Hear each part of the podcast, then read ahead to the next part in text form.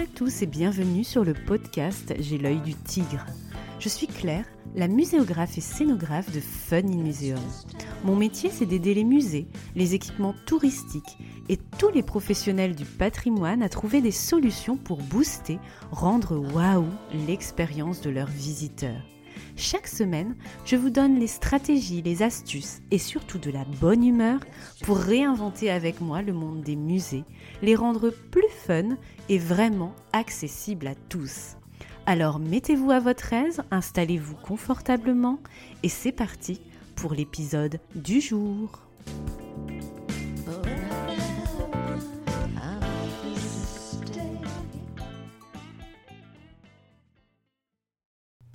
Bonjour et bienvenue dans ce nouvel épisode invité pleinement dans l'esprit Ready to Shine et mentorat que vous appréciez sur J'ai l'œil du tigre. Aujourd'hui, nous allons parler d'un sujet aussi tabou que le sexe en France. On va parler d'argent et de rémunération à notre juste valeur dans notre métier culturel.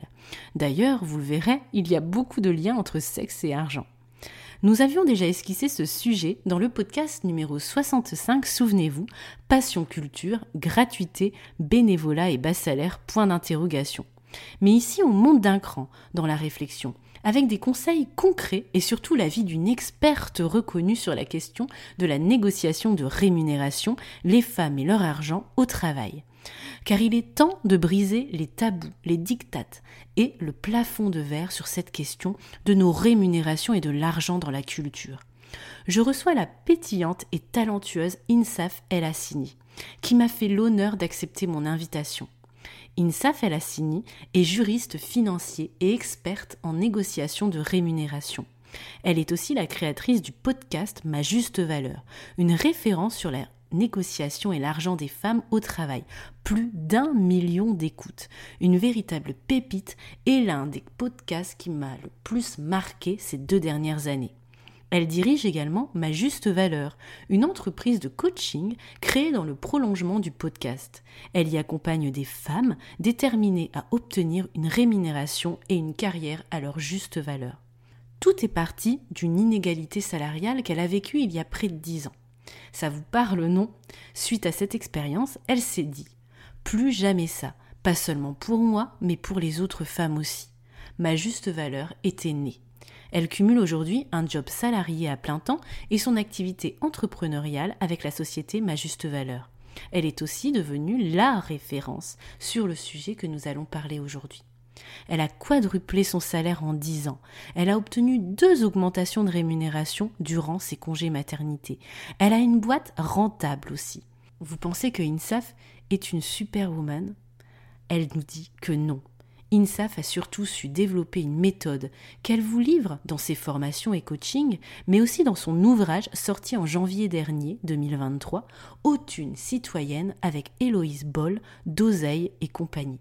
Ce livre est une pépite où toutes les femmes peuvent se retrouver, quel que soit son âge, son statut, la tranche de vie où on se trouve. Je l'ai dévoré et je vous le conseille à 1000% les yeux fermés.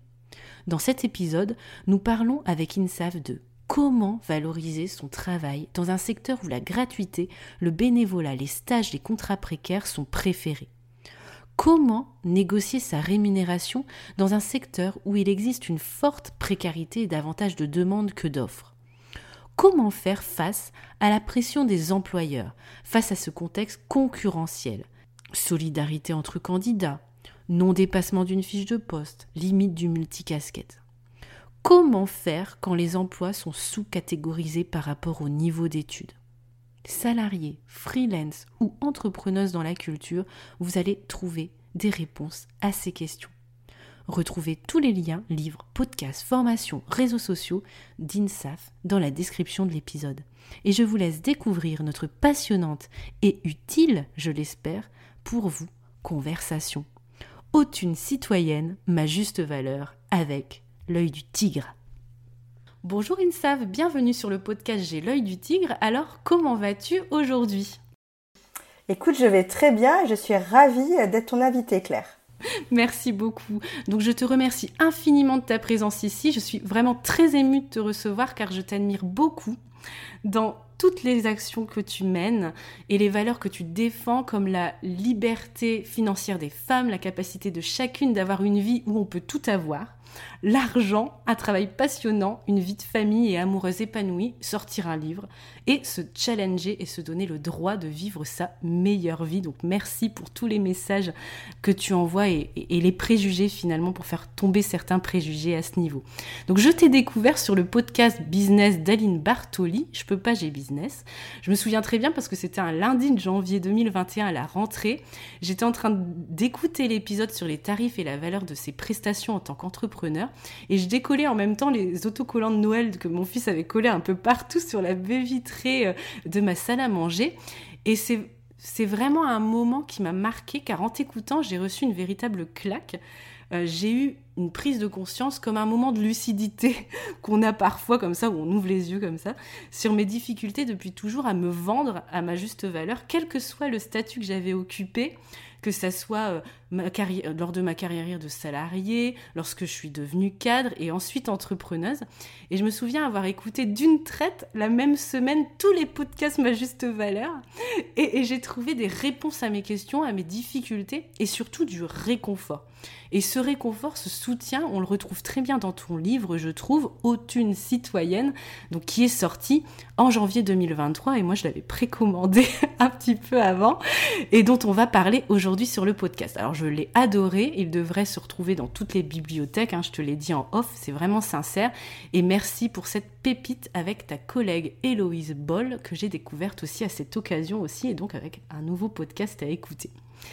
Avant de rentrer dans le vif du sujet INSAF, j'aimerais que tu nous dises quelle est ta mission dans la vie, ce qui t'anime, notamment en lien avec la sortie de ton livre Autune citoyenne et ton podcast Ma juste valeur à un million d'écoutes Alors je ne sais pas si j'ai une mission de vie, parce que euh, c'est vrai que ce terme-là, je trouve qu'il a été très galvaudé. Et que, euh, et que voilà, il y a, plusieurs personnes qui voilà, sont dans cette recherche euh, effrénée de donner un sens à leur vie. Moi, je pense qu'on est euh, vraiment quitte à passer pour quelqu'un d'un peu perché, mais je préfère, c'est pas grave, j'assume, hein, je suis authentique. Je pense que si euh, si la vie nous a mis, voilà, si on est arrivé dans dans ce monde-là, si euh, si à un moment donné on est là sur cette terre, c'est parce qu'on a tous quelque chose à accomplir et ne serait-ce que de vivre sa meilleure vie, tu vois, et faire en sorte qu'on est qu'on soit la meilleure version de nous-mêmes, qu'on qu'on soit des rôles modèles pour notre entourage, pas besoin d'être un rôle modèle pour la terre entière. Hein ne serait-ce que des bons parents en étant des bons rôles modèles. Et voilà, être heureux et montrer que, le bonheur c'est possible, déjà c'est une super mission de vie, je trouve. Oui, complètement. oui, et puis la mission dans la les missions dans la vie, elle, ou la mission dans la vie, elle évolue énormément aussi en fonction de nous, parce qu'on est des êtres qui évoluent. Donc évidemment, ça, ça fluctue aussi à ce niveau-là. Absolument. Mais pour, pour, pour en revenir à ce que tu disais et pour faire un parallèle avec le livre, il est certain qu'il y a eu un avant et un après mon l'expérience d'inégalité salariale.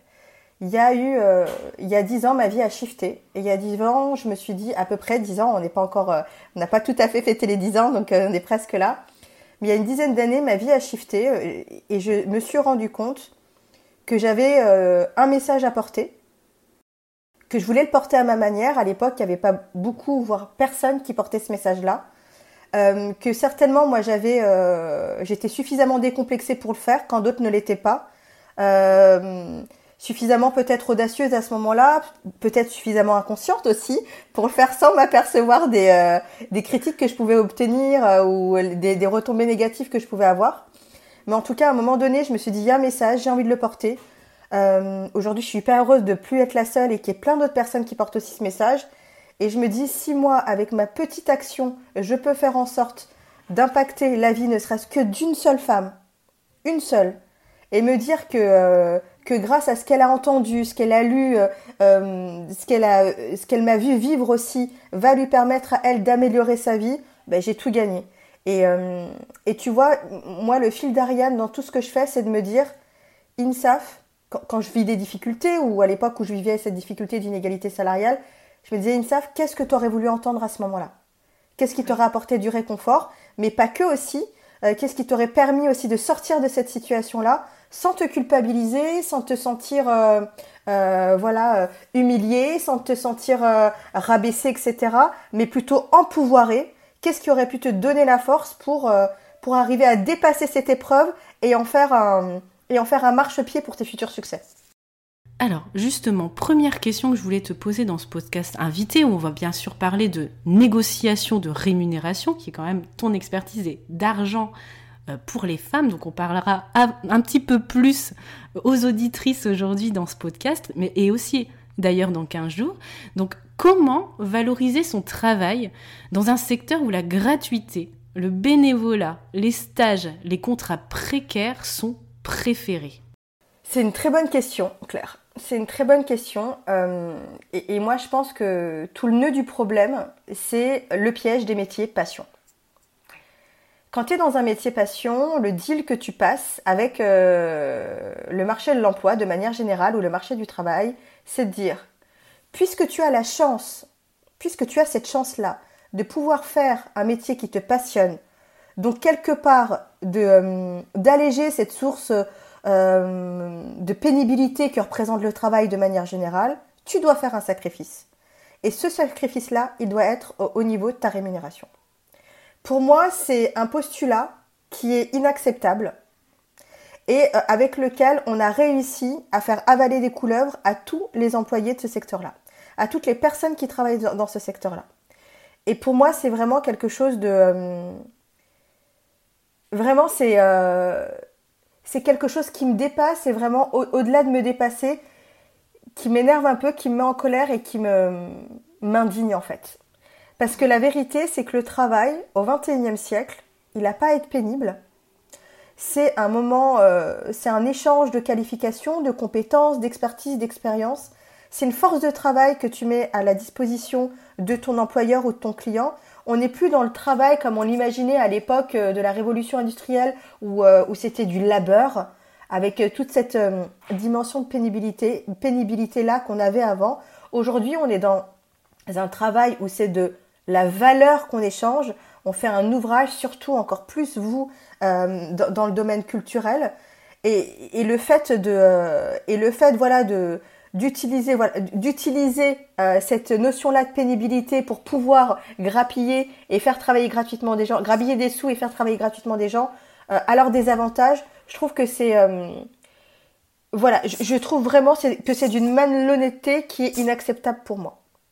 Oui, bah c'est vrai qu'en plus on est dans une dans beaucoup d'autres métiers de, de service, de on est dans l'accompagnement intellectuel et c'est vrai quand on fait des prestations intellectuelles, c'est assez fumeux, on a du mal à quantifier. Moi je sais que par exemple, j'ai deux métiers, j'ai le métier de muséographe où c'est être scénariste d'exposition et j'ai un métier plus technique qui est celui de scénographe où je vais faire des plans sur des logiciels super compliqués, etc. Je vais faire des, des budgets, des plannings et qui est souvent un, métier même plus euh, masculin, je dirais.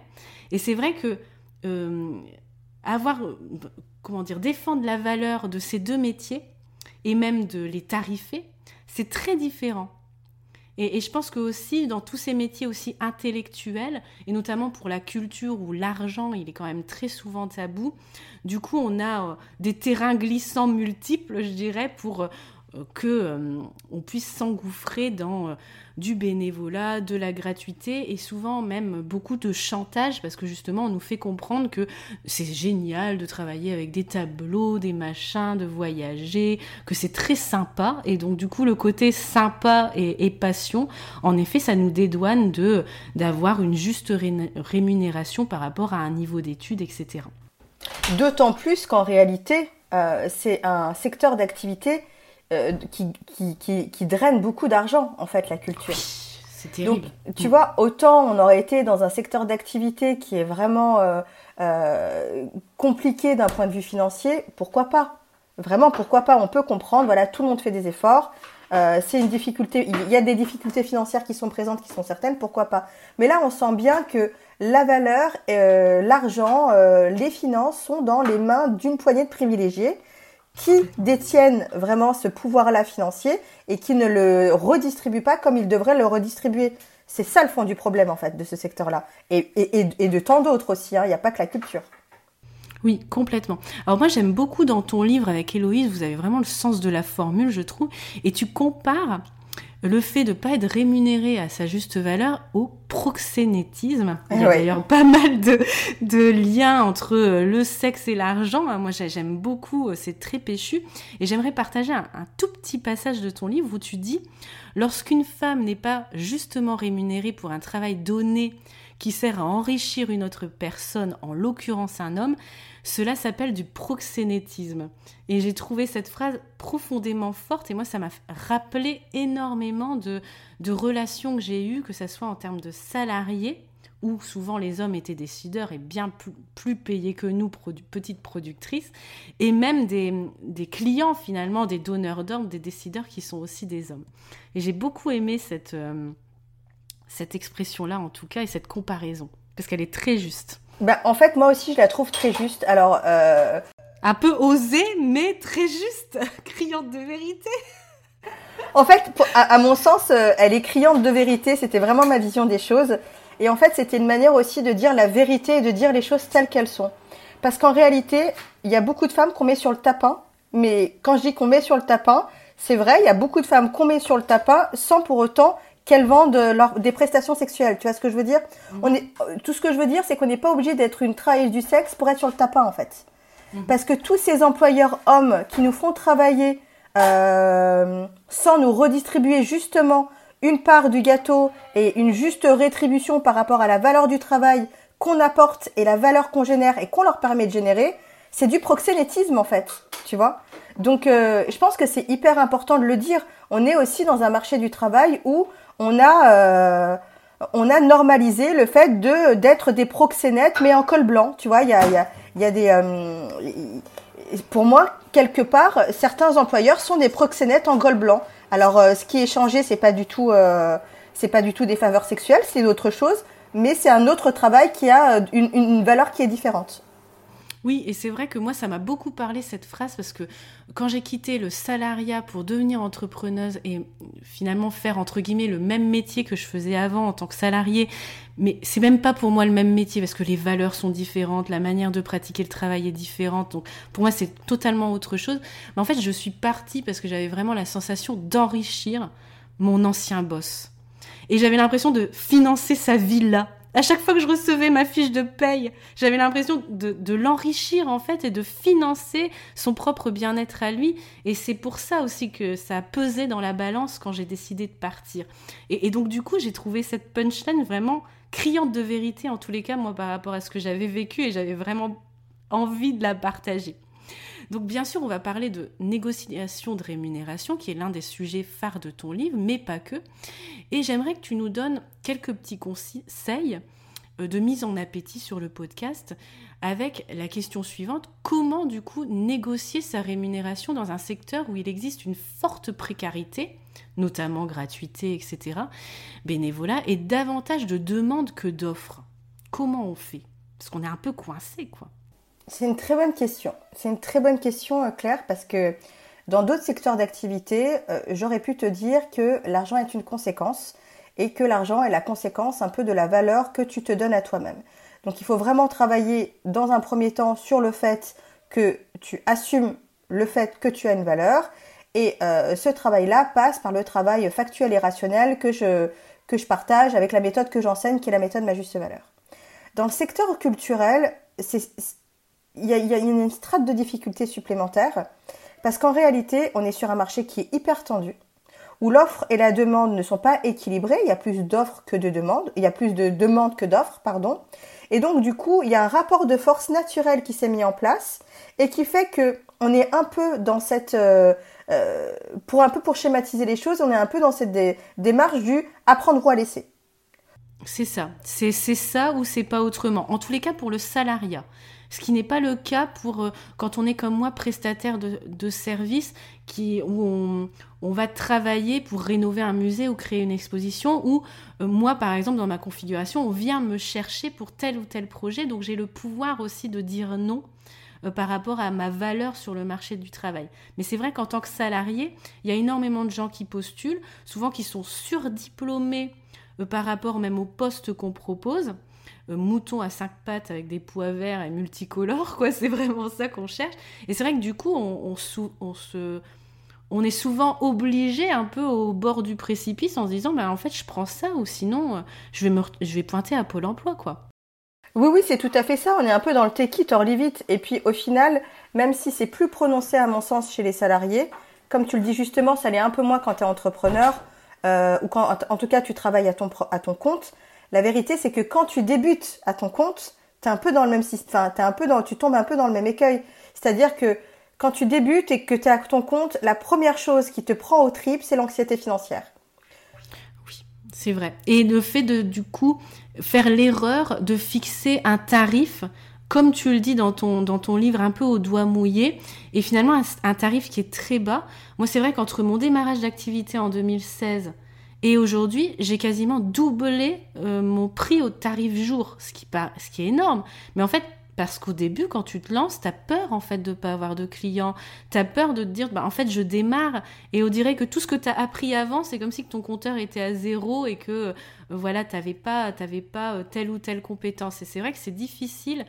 Euh, difficile en fait cette espèce de valeur d'entrée elle est difficile à fixer qu'on soit entrepreneur dans la culture ou qu'on soit même salarié parce que clairement, quand on, moi j'ai passé des, recrutements pour postuler à certains postes euh, dans le secteur public de la culture, et en fait on nous, on, peut même pas en fait quasiment parler de rémunération d'entrée. En fait, c'est c'est un sujet qui est évacué. Euh, comme si ça n'avait pas son importance, comme tu le dis très bien dans ton livre. Ben, en, fait, le, le, en fait, je pense que, à mon sens, euh, les soucis que tu rencontres quand tu te lances en tant qu'entrepreneur, en tout cas quand tu te lances à ton compte, que tu sois entrepreneur ou freelance d'ailleurs, euh, c'est que quand tu es salarié, tu as un cadre. Et le cadre dans lequel tu es, tu te reposes un peu dessus et tu laisses un peu à ton employeur décider quel est ton juste prix, quel est ton juste salaire, quelle est ta juste rémunération. Quand tu deviens, euh, quand, tu, quittes le salariat pour rejoindre le freelancing ou l'entrepreneuriat, tu n'as plus ce cadre-là. Donc c'est à toi de décider combien tu vaux. Quelle est la valeur de ton travail? C'est à toi de fixer tes prix, c'est à toi de mettre en place la politique tarifaire, etc. Et en fait, puisque toute ta vie, tu as été éduqué, élevé, qu'on t'a biberonné euh, en te disant que les sujets d'argent n'étaient pas de ta responsabilité et qu'on t'a euh, qu'on t'a dépouillé de ce pouvoir-là de décision de quelle était ta juste valeur, en te euh, conditionnant et te, bourrant le crâne, en te disant avec des fausses croyances qui sont tu peux pas négocier ton salaire, dans la culture tu ne peux rien faire, c'est comme ça et pas autrement, de toute façon c'est un peu take it or etc. Et ben en fait tu pars du postulat que tu n'as pas de pouvoir sur les questions d'argent et qu'au lieu d'être actrice de ta rémunération, que, que ce soit un salaire ou un tarif, tu, là, tu dois la subir.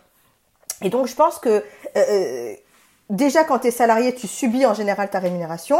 Puis après, quand tu deviens entrepreneur ou freelance, c'est encore pire parce que tu tombes vraiment. Alors là, c'est même pas un écueil, c'est le gouffre, euh, c'est le piège ultime. C'est de, de mettre en place des tarifs qui sont en fonction de ton niveau de confiance en toi, plutôt que ton niveau de compétence. Complètement ça. Complètement. Tu vois, et, et, Claire, je vais te donner un exemple qui est euh, vraiment tout bête. Hein. C'est comme si un boulanger quand il mettait quand il décidait de fixer le tarif de sa baguette de pain, décidait de ce tarif-là en fonction de son niveau de confiance en soi. Non. Ou que toi, si tu as une maison à vendre, disons que tu as eu un bien immobilier que tu veux vendre, tu ne te dis pas je vais vendre ma maison, je vais vendre mon appart, je vais vendre un garage euh, en fonction de mon niveau de confiance en moi. Jamais tu ferais cette erreur-là. Jamais. Mais tu l'as fait sur le marché du travail.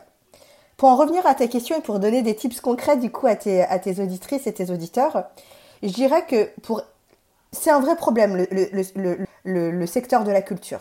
Donc en réalité, il faut être hyper euh, ingénieux pour pouvoir dépasser ces, ces, ces, ces difficultés-là. Moi, à mon sens, quand on est dans un secteur d'activité qui paye mal, parce que euh, pour plusieurs raisons qu'on a évoquées et d'autres qu'on va évoquer euh, tout à l'heure, on a, il, faut, mettre en place une stratégie qui nous permet de toujours être en mesure d'élever notre niveau de rémunération. Cette stratégie-là, évidemment, elle doit être mise en place en fonction de euh, nos objectifs de carrière et puis nos priorités de vie. C'est toujours, la base. Mais il faut qu'on ait une stratégie qui soit euh, réfléchi, mûrie, réfléchie et qui soit calculée, établie et définie. Et pour ce faire, moi, ce que je je préconise de manière générale à mes clientes qui sont dans ce secteur-là, c'est de leur dire, écoute, notamment j'ai beaucoup de clientes qui sont rédactrices web et qui sont dans le secteur de la presse, qui est comme le secteur culturel, un secteur euh, euh, vraiment très... Euh, qui, qui, qui, est très compliqué pour... d'autant plus pour les femmes. Ce que, je leur, ce que je leur conseille, moi, en termes de stratégie, c'est de diversifier leurs revenus, diversifier leurs activités. C'est-à-dire que dans la mesure du possible, tu peux prendre un emploi de salarié qui rémunère mal parce que c'est comme ça et que euh, même si tu négocies que tes forces de proposition, etc., le fait est que le poids de, euh, de la dynamique de ce marché-là est plus importante que ton poids à toi. Donc tu peux avoir un job salarié et tu peux par ailleurs soit décider de rester toute ta vie salariée mais de te nicher, c'est-à-dire aller développer une expertise, une technicité sur un sujet qui est bien particulier euh, et euh, où il y a très peu de personnes qui le font. Dans ce cas-là, tu vas pouvoir renverser le jeu de pouvoir et euh, tout du moins te remettre, de rééquilibrer et réajuster le jeu de pouvoir et te mettre d'égal à égal avec tes futurs employeurs. Ou avoir toi être toi dans une posture de d'avoir le pouvoir de ton côté. Donc c'est ça. Et sinon, si tu ne peux pas te nicher ou tu ne veux pas te nicher, ça peut être aussi un choix c'est de diversifier tes revenus en, ayant un job salarié et un job, euh, ce qu'on appelle un side kick, un side gig ou euh, un side business. C'est d'avoir euh, des prestations en freelance que tu fais. En te disant que pourquoi pas, le jour où tu arrives à avoir augmenté tes niveaux de revenus significatifs grâce à ton job de freelance, pouvoir être en mesure de dire bon bah salut, je quitte mon job salarié. Je tiens aussi à donner un autre tips à toutes celles qui sont bénévoles. Moi, tu sais, j'ai été bénévole pendant, là pour le coup, bien dix ans, à travers l'association Ligne France que j'ai fondée et qui euh, faisait partie de, euh, de la fondation euh, qui était à Palo Alto et qui a été créée du coup par Sheryl Sandberg, qui est la numéro 2 de Facebook. Donc j'ai travaillé gratuitement pendant dix ans. Et sincèrement, je regrette rien parce que j'ai appris beaucoup de choses. Mais si c'était à refaire, je ne le referais pas. Parce que le bénévolat, aujourd'hui, est devenu le cheval de Troie pour faire travailler des gens gratuitement. Parce qu'en réalité, quand tu travailles gratuitement, tu, envoies le message que ton travail n'a pas de valeur. Alors que tu peux très bien travailler de manière quasi gratuite, tout en envoyant le message que ton travail a de la valeur, en demandant une rémunération symbolique.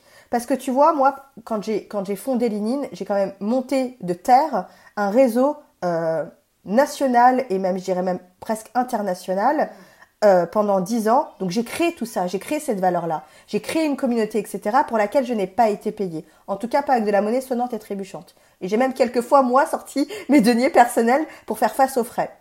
Et du coup, même si aujourd'hui je suis très heureuse de ce que j'ai fait, je regrette absolument rien, et, et, etc., et que j'ai pas du tout de ressentiment, bien au contraire, c'est que en réalité, j'aurais dû à ce moment-là demander une rémunération symbolique.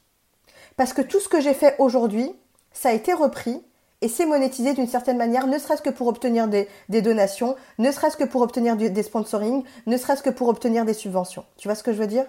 Oui. Donc, moi aujourd'hui, quand on parle de bénévolat, j'ai limite les poils qui, se hissent euh, sur... Euh, et je suis pas la seule, hein, parce qu'en fait, le bénévolat et le travail associatif, le tissu associatif, d'autant plus de notre pays, c'est un vrai... Euh, c'est un vrai pont entre ce que peut faire l'État et ce qu'il n'arrive pas à faire. Ce que, ce que, ce que l'État doit faire, ce qu'il n'arrive pas à faire, et ce que les entreprises ne peuvent pas faire. Donc clairement, le tissu associatif couvre tout un pan de, de, la construction de notre société qui n'est pas pris en charge par l'État. Et tout, tout ce pan-là est fait gratuitement. Mm. Et ça, ce n'est plus possible en fait. On ne peut plus dire que les associations font un travail qui est gratuit parce que ça veut dire que leur travail n'a pas de valeur. Or, il est hyper important de poser de la valeur et même de, de, changer même la dynamique de la manière dont on voit euh, notre contrat social dans cette société, tu vois. Si on donnait plus de valeur au travail du tissu associatif, et donc si on le payait, peut-être qu'il y aurait plus de gens qui se professionnaliseraient et, euh, et qui feraient avancer les choses. Oui, je te rejoins là-dessus. Et en plus, ça fait effet boule de neige. Moi qui travaille pour beaucoup d'associations, notamment de protection de la nature, qui sont internationales, que ce soit des animaux marins, etc. En plus, du coup, comme ces associations, elles travaillent, elles font des missions justement pour lesquelles l'État ne peut pas répondre euh, pour créer des équipements de sensibilisation, etc.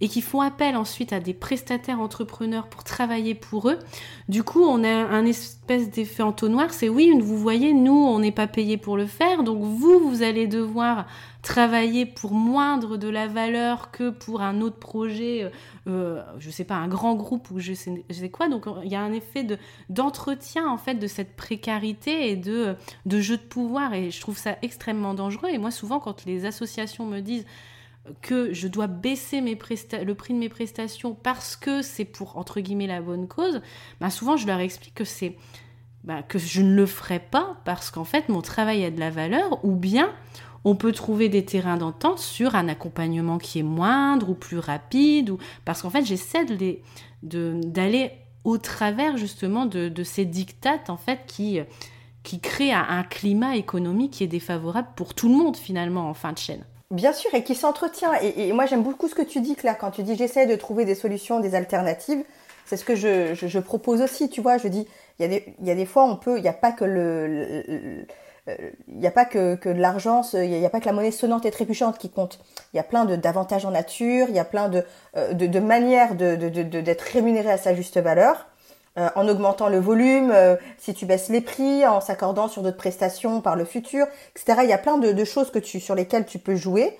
En revanche, il faut qu'on cesse, nous aussi, de, de, participer à l'entretien de ce système-là, en fait, qui est un système complètement défaillant. Défaillant complet. Oui, oui, oui, tout à fait. Et c'est vrai que du coup, il faut vraiment euh, défendre et, apprendre à dire non pour justement qu'on soit de plus en plus nombreux justement à pas entretenir euh, cette espèce de climat. Et je trouve que tu l'expliques très bien euh, dans, ton livre, la définition même de la rémunération. Parce qu'en fait, tu parles de monnaie sonnante et trébuchante, et nous, c'est ce qui nous vient au, début, c'est le chiffre sur la fiche de paye, etc. Mais la rémunération, c'est aussi une voiture de fonction, c'est aussi un appartement, c'est aussi peut-être travailler quatre jours et être payé cinq jours.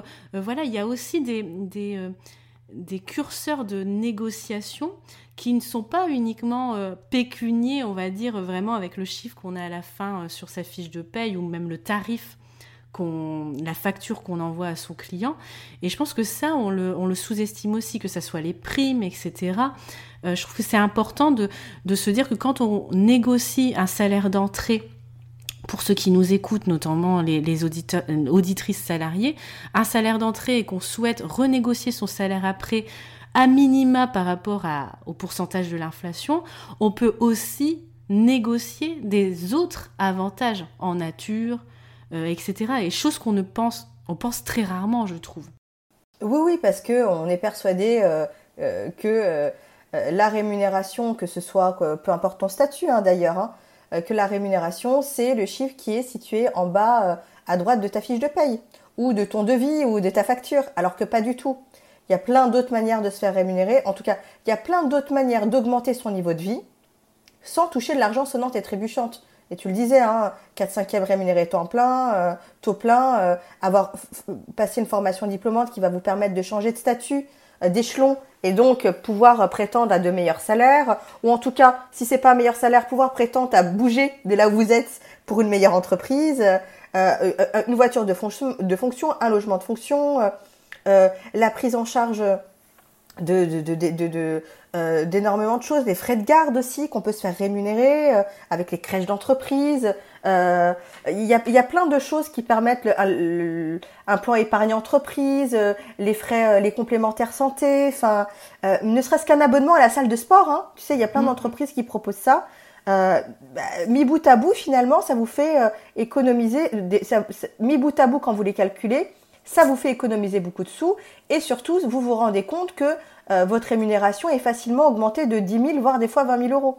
Donc, c'est pas négligeable. Oui, tout à fait.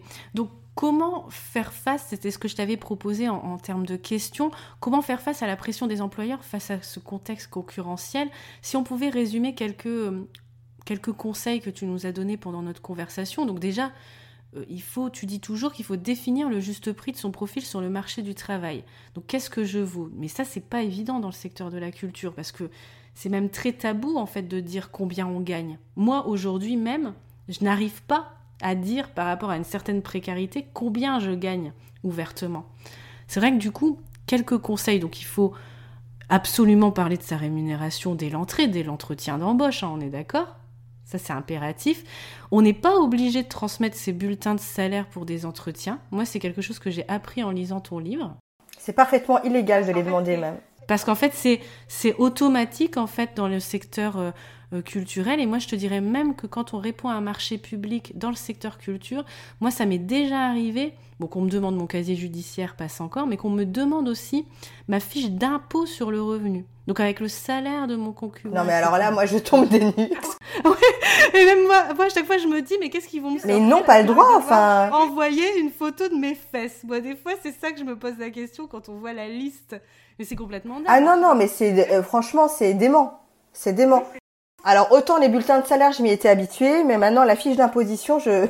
suis désolée, mais là je dépose les armes. Même je m'étais dit, mais qu'est-ce que telle collectivité doit savoir avec qui je vis, euh, combien j'ai d'enfants à charge et combien gagne mon concubin, et est-ce que j'ai un appartement que je défiscalise? Qu'est-ce qu'il a besoin de savoir ça? Mais et, surtout, moi je trouve que transmettre ces bulletins de salaire quand on passe un entretien d'embauche, c'est en fait vécu comme une obligation, et en gros, si tu transmets mais pas cette espèce de grosse liasse, bah en gros, en fait, on te, on te reçoit pas, en fait. Alors, moi, j'ai beaucoup étudié la question des bulletins de salaire. Alors, les bulletins de salaire, c'est une donnée qui est confidentielle, d'accord?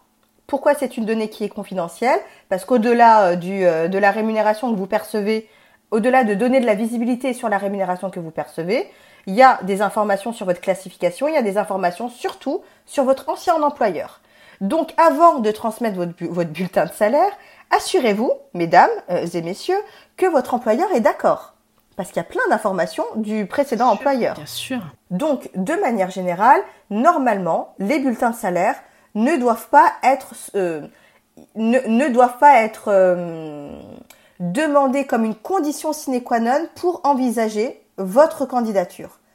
C'est illégal. Clairement, c'est illégal. Maintenant, la brèche dans laquelle euh, euh, les, recruteurs et les employeurs se sont engouffrés, c'est de dire on les demande, on les sollicite, maintenant libre à eux de les, euh, de les donner ou pas. Et en général, comme tu n'es pas au courant que c'est une donnée qui est personnelle, confidentielle, qui est couverte par la RGPD, la, réglementation RGPD sur les données personnelles, bah, tu les transmets. Ça, ce qui permet à l'employeur ou au recruteur d'avoir de la visibilité sur ton actuel salaire et de niveler ta rémunération par le bas. En disant, bah, attendez, vous êtes payé, j'imagine 10, là on vous propose 12, bah, vous devriez être contente quand même. Mais ce que toi t'oublies, c'est que ta valeur sur le marché, elle est 38 en fait. Oui. Oui, puis elle date de peut-être plusieurs années si tu n'as pas renégocié ton salaire régulièrement tous les ans, comme tu le conseilles finalement, Exactement. ne serait-ce pour s'aligner avec l'inflation, qui en plus, là, en janvier 2023, est énorme. C'est, c'est justifié en fait, parce que sinon tu perds de l'argent et tu t'appauvris au fur et à mesure des années de ton contrat. Exactement. Donc moi, ce que j'invite à faire, c'est, sans entrer dans un conflit, évidemment, hein, de répondre poliment à l'employeur en lui disant, vous n'êtes pas sans savoir que... Euh, cette pratique est illégale de demander les bulletins de salaire. Si vous avez besoin d'informations sur ma précédente qualification ou mon échelon, etc., parce que c'est aussi une manière de, c'est une manière de vérifier les informations que tu as données, tu vois, euh, et de s'assurer que tu n'es pas une menteuse ou un menteur. Voilà, qu'il n'y a pas, voilà, de mensonges. Tu n'as pas gonflé les choses, etc. Ou maquillé, etc. Donc c'est de dire, si vous avez besoin d'informations sur mon échelon, etc., n'hésitez pas à me transmettre les vos questions et j'y répondrai s'ils insistent encore pour te demander ton bulletin de salaire, tu peux leur donner ton bulletin de salaire, mais en ayant biffé, c'est-à-dire enlever euh, le nom de l'employeur, euh, euh, biffer toutes les informations qui te semblent sensibles. Et puis si te reviennent en disant oui, mais nous on aurait voulu avoir votre bulletin de salaire sans que vous ayez biffé toutes ces informations-là. N'hésitez pas à leur dire, écoutez, moi je suis très, je je suis très embêtée par votre demande, ça me rend parfaitement inconfortable parce que déjà, un, c'est des données qui sont confidentielles, et puis de deux, c'est des données confidentielles et des données personnelles de mon ancien employeur. Donc, euh, mon ancien employeur n'est pas d'accord pour que je les communique euh, de, cette manière. Je pense que vous aussi, en tant qu'employeur, vous ne souhaitez pas que vos informations soient divulguées comme ça euh, au tout venant. Donc, encore une fois, si vous avez besoin d'informations, je suis ravie de, vous les, donner. En revanche, je ne peux pas vous fournir ce document-là. Maintenant, il y, a un moment donné, je pense qu'il faut nous aussi les employés qu'on arrête d'accepter ce genre de pratiques et qu'on les dénonce. Mais vraiment. Qu'on les dénonce et qu'on les explique parce que je suis même pas sûre que certains recruteurs soient au courant en fait. Mais que bien sûr qu'ils sont au courant, Claire.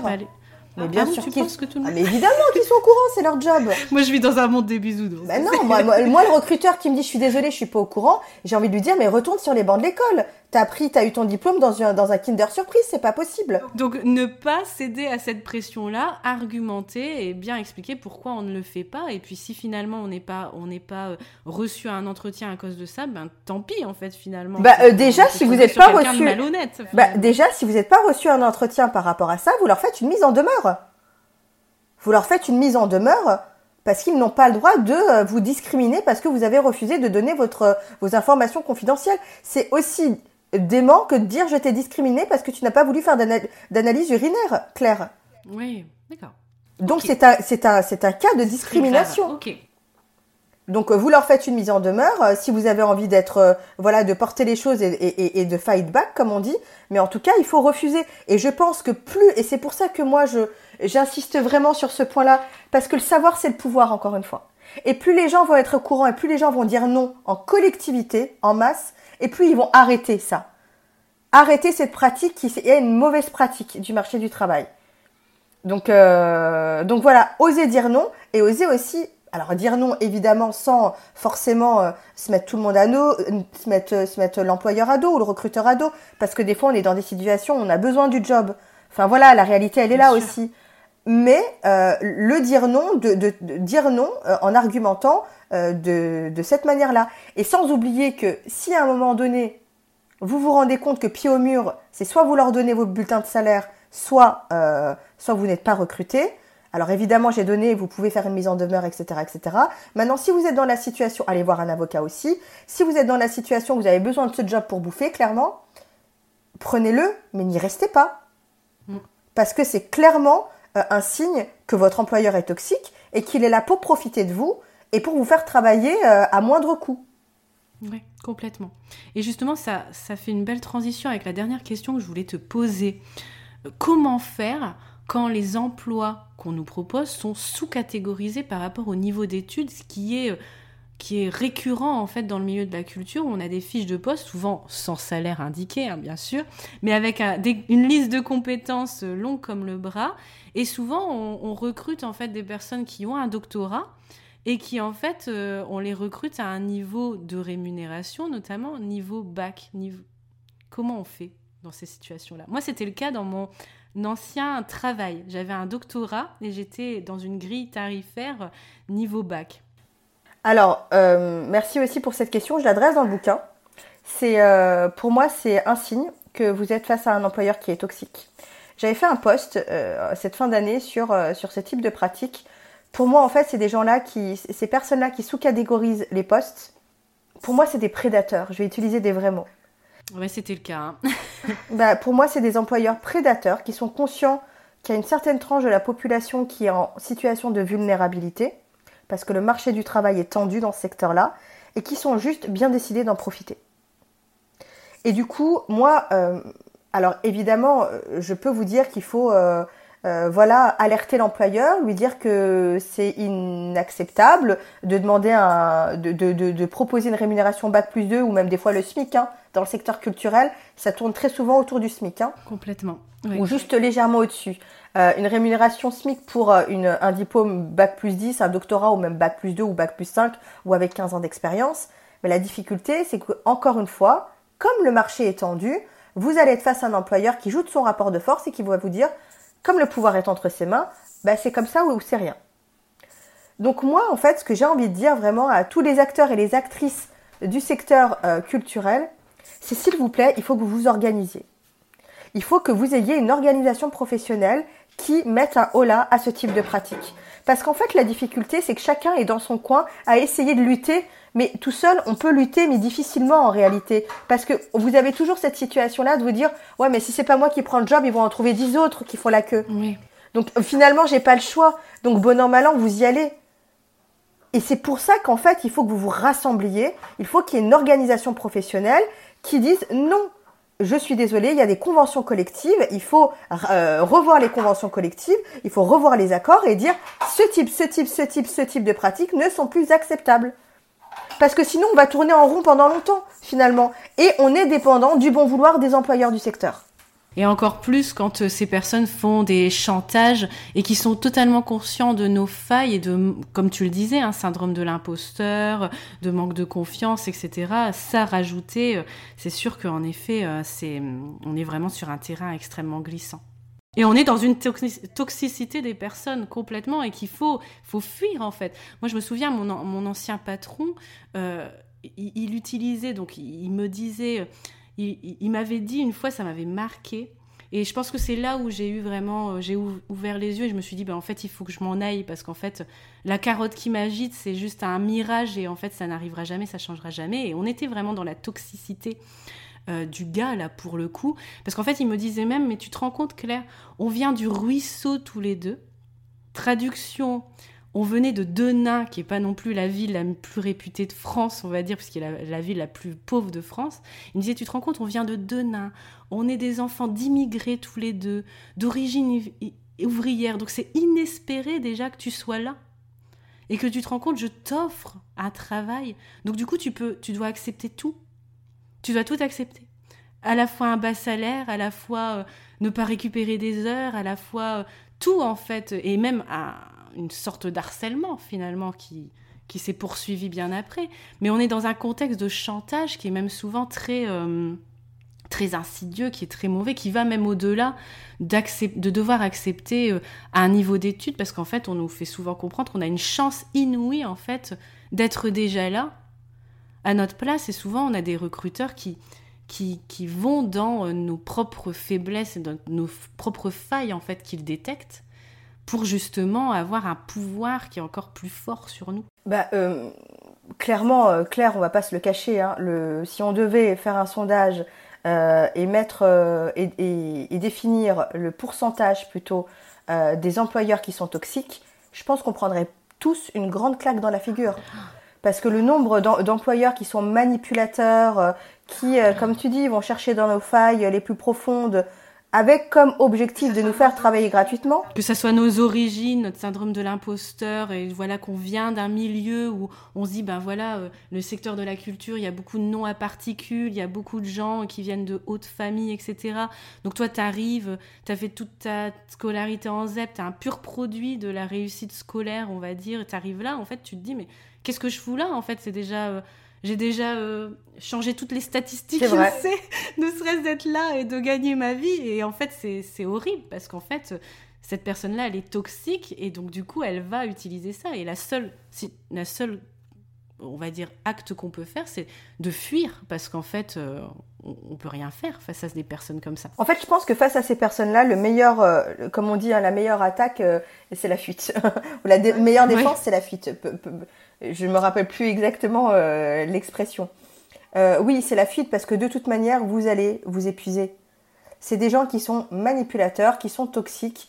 Tu sais, c'est ce que je dis un peu dans mon bouquin. Euh, pour moi, c'est des employeurs toxiques, pervers, narcissiques, manipulateurs, qui n'ont qu'un seul objectif, c'est de euh, vous faire travailler gratuitement jusqu'à l'épuisement. Et le jour où vous en pouvez plus parce que vous dites non. Oui, puis c'est un burn. Hein. Moi, ça finit en burn, hein, clairement. Voilà, vous finissez brûlé ou vous finissez euh, par ouvrir les yeux et vous dites non. Euh, vous devenez les méchantes et les personnes ingrates, etc. En fait, moi, je fais ce parallèle-là. Un employeur toxique, c'est comme un plan cul toxique. c'est ça. C'est ça. Le mec ou la nana, vous pensez que vous espérez qu'il s'engage avec vous, vous espérez, il vous fait miroiter l'engagement, l'histoire d'amour, tout ce que vous voulez. En réalité, là, il est là que pour une seule chose. Vous ne le ferez pas changer d'avis et la relation ne va pas évoluer. Mmh. Et vous baiser Prenez ce que vous avez à prendre à l'instant T, euh, que ce soit de l'argent ou du plaisir, d'accord, en toute connaissance de cause, mais ne restez pas, n'en faites pas une relation de long terme, parce que il y aura qu'une seule perdante, ce sera vous. Lui ne sera jamais perdant. C'est vous la perdante. Oui, et puis quand tu changes et que tu décides de partir, c'est aussi là où tu peux redéfinir ta valeur, de reprendre le pouvoir justement sur ta rémunération d'entrée. Et puis souvent, quand on change de poste, c'est là où on a, on peut justement augmenter euh, ses revenus. Toi, tu as augmenté par 4 tes revenus en, en changeant en 10 ans. Hein. Moi, j'ai calculé du coup. En moins de 10 ans, ouais. J'ai calculé et par rapport à mes deux statuts et Et en, 8 ans, j'ai augmenté de, de 3,5, tu vois, je suis, je suis pas très loin finalement de toi. Et en fait, sans, si j'étais restée emprisonnée dans du salariat et, et dans ce boogie-boulga de précarité, en fait, jamais j'aurais la vie que j'ai aujourd'hui. Jamais j'aurais la maison que j'ai, jamais j'aurais les biens, jamais j'aurais le confort de vie jamais, ouais. mental et physique que j'ai aujourd'hui, finalement. Donc, parfois, il faut partir et puis aller voir si l'herbe est plus verte ailleurs, finalement. Oui, oui, et puis de toute façon, c'est le seul moyen de euh, voilà faire des gros gaps, des gros bons de salaire. Vous allez pouvoir rester, si vous restez 17 ans dans une entreprise, 5 ans, 10 ans, 20 ans, la réalité, c'est qu'on va pas vous augmenter de 10% toutes les années. C'est pas possible, même si vous êtes la personne la plus brillante de la Terre, même si vous adorent, qu'ils sont extrêmement reconnaissants, il y a une réalité du terrain qui fait que on va certainement vous augmenter, mais euh, pas à la hauteur de ce que vous, vous pourriez espérer. Euh, sauf si vous prenez des responsabilités à chaque fois et que effectivement euh, vous passez de euh, d'employé à, à la top direction quoi. Ouais, tu, tu vois ce que je veux dire? Oui. Le meilleur moyen de d'augmenter son niveau de revenu et ses salaires ou son tarif d'ailleurs, hein, quand c'est d'avoir de nouveaux clients parce que en réalité, le nouveau client, c'est comme le nouvel employé. Tu as pris confiance en toi, tu as plus de courage, tu es plus euh, euh, voilà solide sur tes appuis. Et euh, comme tu dis, maintenant, les tarifs que tu fais et que tu pratiques, ils sont deux fois les tarifs que tu pratiquais en 2016. Deux fois plus parce que je m'adresse pas aux mêmes personnes. Je pense que j'ai gagné aussi en confiance en moi et puis j'ai eu une espèce de bah, une lucidité plus forte et je suis restée, je suis plus dans le factuel que dans l'émotion finalement. Et puis euh, moi j'ai vraiment envie de dire aux gens euh, quelque chose qui pour moi est très important, Claire, c'est que je suis pas euh, une superwoman en fait. Je suis pas une magicienne. Si moi j'y suis arrivée, tout le monde peut y arriver. C'est-à-dire qu'il faut juste un peu de bon sens en fait et connaître les enjeux, les jeux et les enjeux de pouvoir. C'est quoi les règles du jeu? Une fois, que vous les, une fois que vous les connaissez, tu vois, moi j'entends beaucoup de filles qui me disent, et de femmes, ou même d'hommes, hein, qui me disent, c'est une SAF, euh, moi je sais pas négocier, j'ai toujours été nulle. Mais non, arrête de dire ça. On ne t'a jamais appris. C'est comme si je te disais, Claire, euh, moi j'ai toujours été nulle à faire euh, un pavlova. Mais attends, moi on m'a jamais appris à faire de pavlova en fait. Donc effectivement, quand je vais essayer, je sais pas quoi mettre, je sais pas quelles sont euh, les, quantités, etc. Je vais faire un truc dégueulasse. Donc arrêtez de penser qu'il faut avoir bac plus 12, qu'il faut avoir le mental de Marie Curie et les biceps de, de Serena Williams et la confiance en soi de Beyoncé. Si Beyoncé arrive à se faire payer 24 millions d'euros pour poser sa voix sur des chansons et faire un, un vous êtes capable d'être de vous faire rémunérer justement. Alors, elle n'est pas arrivée à 24 millions du jour au lendemain. Il y a du travail, c'est certain. Moi aussi, je ne suis pas arrivée à mon niveau de rémunération du jour au lendemain, c'est certain. En revanche, c'est possible. Et si une femme qui s'appelle Insa Felassini euh, y est arrivée, qui est aussi une fille d'immigrés, qui est aussi une transfuse de classe, eh ben, euh, je pense que vous aussi, vous allez pouvoir y arriver. C'est à votre portée, sachez-le. Il faut juste vous former. Merci beaucoup, Insa, de, de l'avoir rappelé et, d'avoir répondu à toutes mes questions. Alors en ce moment, donc c'est la promotion de ton livre qui se voit partout. J'ai l'impression de ne voir que ça sur les réseaux sociaux. Donc ton livre Autune citoyenne, donc avec ta collègue Héloïse Boll. Euh, donc on, va bien sûr mettre tous les liens pour l'acquérir en description de l'épisode. Est-ce que tu peux juste, du coup, en ouverture, nous en dire un peu plus pour celles qui voudraient aller plus loin après ce podcast avec ton livre? Bien sûr. Alors, Autune citoyenne, c'est un projet qu'on a eu avec ma co-autrice que j'adore, que j'embrage et que je salue, qui s'appelle Héloïse Boll, qui est formidable et qui a une entreprise qui s'appelle Oseille et compagnie et qui fait du conseil en gestion de patrimoine. Elle a aussi un compte Instagram qui s'appelle Oseille et compagnie et si vous voulez y voir plus clair dans vos finances perso, euh, vraiment allez euh, jeter un coup d'œil parce que c'est intéressant, instructif et drôle en plus. Et euh, avec elle, on, en fait, on, avait le même projet commun d'écrire un livre sur les femmes et l'argent. Moi, j'avais envie d'écrire un bouquin sur l'argent des femmes au travail et l'argent au travail de manière plus générale, et elle sur les finances personnelles. Et du coup, on s'est dit, quand on s'est rencontrés, parce que je l'ai reçu sur mon podcast Ma Juste Valeur, on s'est dit, en fait, c'est bête, on a ce même projet-là, on va sortir nos bouquins, on avait la même éditrice, on va sortir nos bouquins à peu près au même moment. Pourquoi est-ce qu'on n'en ferait pas un seul bouquin? Pourquoi est-ce qu'on réunirait pas nos forces? Et de cette même manière, on montrerait euh, ce que c'est la véritable sororité, qui est un mot qui est vraiment galvaudé, hein, parce qu'on parle beaucoup de sororité, mais dans la pratique, on la voit très peu hein, encore. Euh, on montrerait ce que c'est aussi de, de, travailler à deux, et on avait cette ambition-là de faire un ouvrage de référence, une espèce de Bible. On avait vraiment cette ambition affichée. Un bouquin que tu pourrais offrir aux femmes de ta vie, euh, que ce soit euh, ta fille, ta mère, ta sœur, ta cousine, ta belle-mère, euh, ta grand-mère qui vient de partir à la retraite et qui a besoin d'optimiser ses finances parce que voilà, elle va avoir une baisse de revenus. Peu importe, à toutes les femmes de ta vie et pour que tu puisses un prendre le pouvoir sur ta rémunération, que tu sois peu importe ton statut, que tu sois salarié ou indépendante ou entrepreneur, savoir qu'est-ce que c'est une rémunération, comment négocier ta meilleure rémunération, comment éviter les écueils d'une relation toxique au travail, en, devenant entrepreneur, comment fixer tes tarifs, comment, euh, comment éviter les écueils aussi quand tu deviens entrepreneur et que tu t'associes, comment euh, développer ton expansion financière et pas jouer petit, essayer de, voir grand quand tu rêves grand, etc.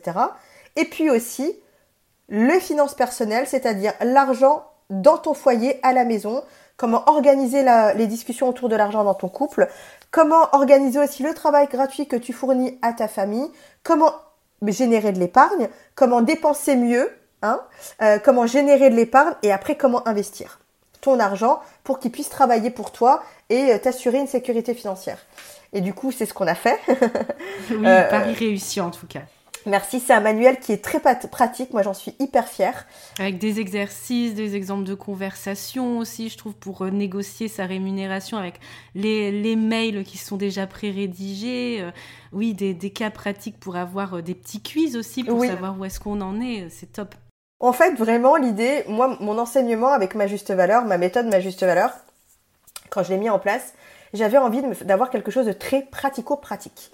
Parce que quand moi j'ai voulu renégocier ma rémunération, hein, euh, à l'époque, euh, tout le monde me disait mais il faut avoir confiance en toi, lance-toi, vas-y. Mais concrètement, j'avais pas confiance en moi et je savais pas comment faire. Donc j'avais besoin, euh, voilà, qu'on me tienne par la main et qu'on me dise quel mail rédiger, comment, quel script de discussion utiliser, comment répondre à qui et que, à quoi, etc. Et en fait, c'est ce que j'ai fait après dans mon enseignement parce que c'est ce que je je fais à travers mes coachings et mes formations. Et le bouquin, pour moi, c'était une évidence qu'il fallait que ce soit pas un essai, parce qu'il y en a des essais. Il y a des femmes hyper euh, brillantes euh, qui ont déjà euh, voilà parlé du sujet. Et je voulais que ce soit vraiment un, manuel clé en main qui vous permette, après quelques pages, centaines de pages de lecture, de pouvoir reprendre le pouvoir sur votre, sur votre, sur votre argent. Oui, et c'est tout à fait ça. Moi, je trouve que c'est vraiment très réussi, donc je le recommande vraiment à 1000%. Euh, achetez-le sans hésiter. Franchement, je pense que ça peut nous servir, quel que soit notre statut, quel que soit notre niveau et de confort, je dirais, avec l'argent. Euh, on, va forcément trouver euh, énormément de conseils, tant sur le plan pro tant sur le plan perso dans cet ouvrage. Et justement, tu parlais des formations en e-learning pour les salariés et les entrepreneurs sur la renégociation, la négociation de rémunération. Est-ce que tu veux nous en dire quelques mots? Parce que je pense qu'il y a beaucoup d'auditrices qui seraient intéressées par ces coachings. Oui, alors euh, j'ai plusieurs niveaux de formation euh, à ce sujet-là. En fait, je suis partie du postulat que l'école t'apprend un métier, mais t'apprend pas à gagner ta vie. Donc moi, j'ai décidé de prendre le relais, tout simplement.